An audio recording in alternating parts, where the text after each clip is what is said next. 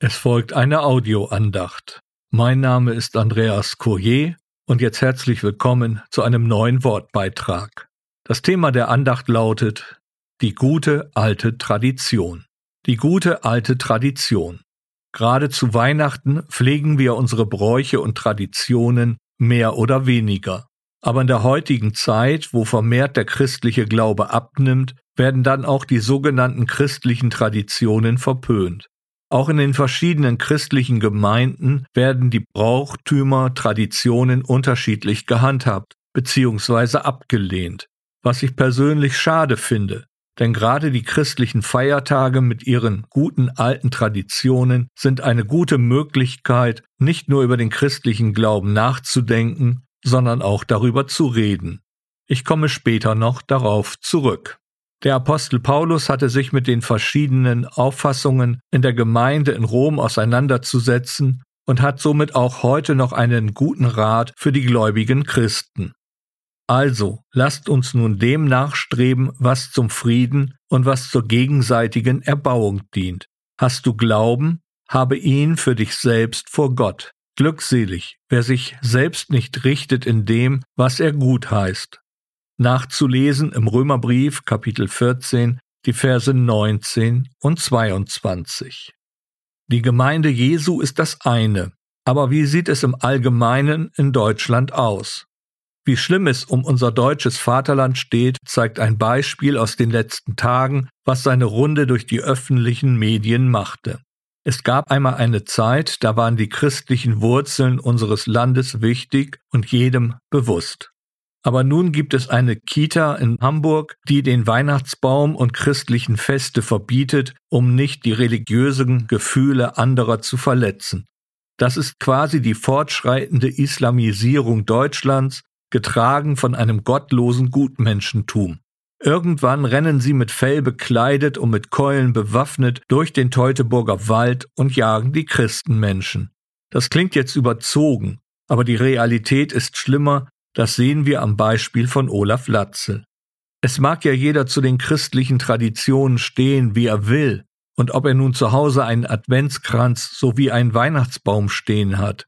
Aber öffentlich und gerade in einem Bereich, wo mit Kindern gearbeitet wird, so etwas zu verbieten, übersteigt mein Verständnis.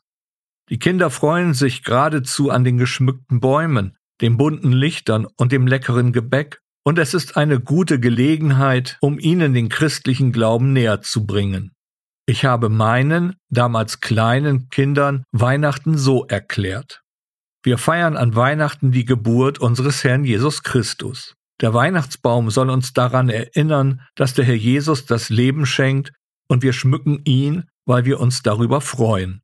Die Kerzen und Lichter stehen dafür, dass der Herr Jesus das Licht dieser Welt ist und wir beschenken uns, weil wir durch Gott so reich beschenkt worden sind. Ganz einfach und genauso können wir es auch den Menschen erklären, die aus anderen Kulturkreisen in unser Land gekommen sind.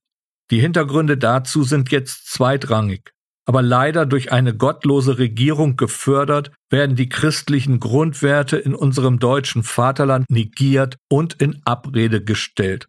Es geht mir jetzt nicht nur um unsere Kinder, Merken wir nicht, dass wir dann nicht nur die christlichen Werte über Bord werfen? Nein, ebenso geht unsere Ethik, unsere Kultur dem Bach runter. Deutschland verkommt zu einem dekadenten Land, ähnlich wie Rom kurz vor seinem Untergang durch die Barbaren. Gottes Wort mahnt uns in dieser Hinsicht. Ohne Weisung verwildert ein Volk, doch es blüht auf, wenn es Gottes Gesetz befolgt aus dem Buch der Sprüche Kapitel 2 Vers 6, gelesen nach der Hoffnung für alle. Liebe Kinder Gottes, anstatt dass wir uns nun zurückziehen, lasst uns mutig zu unserem Glauben an den Herrn Jesus Christus stehen. Nutzen wir auch die Advents- und Weihnachtszeit als Möglichkeit, um mit anderen Menschen von dem Retter dieser Welt zu erzählen. Die guten alten Traditionen bilden eine gute Gelegenheit. Sehen wir im Adventskranz und dem Weihnachtsbaum doch einmal Symbole der Hoffnung.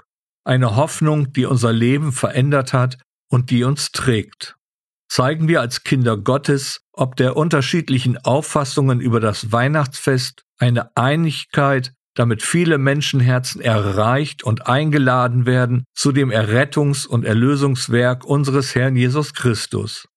Mit der Geburt Jesu hat sich Gott klein gemacht, um uns Menschen zu erreichen. Das ist ein gutes Beispiel für uns Fromme, wenn wir unsere Mitmenschen, egal wo sie nun herkommen, welche Glaubensauffassung sie auch haben, erreichen wollen. Lassen wir unseren Kindern ihre Freude in der Weihnachtszeit, die sich doch in ihren Augen widerspiegelt. Vergessen wir dabei nicht die Hauptsache, worum es an Weihnachten mit der guten alten Tradition wirklich geht. Dazu zum Schluss aus dem zweiten Kapitel des Lukasevangeliums die Verse 8 bis 11. Und es waren Hirten in derselben Gegend, die auf freiem Feld blieben und in der Nacht Wache hielten über ihre Herde. Und siehe, ein Engel des Herrn trat zu ihnen, und die Herrlichkeit des Herrn umleuchtete sie, und sie fürchteten sich mit großer Furcht. Und der Engel sprach zu ihnen, Fürchtet euch nicht, denn siehe, ich verkündige euch große Freude, die für das ganze Volk sein wird. Denn euch ist heute in der Stadt Davids ein Erretter geboren, welcher ist Christus, der Herr. Amen.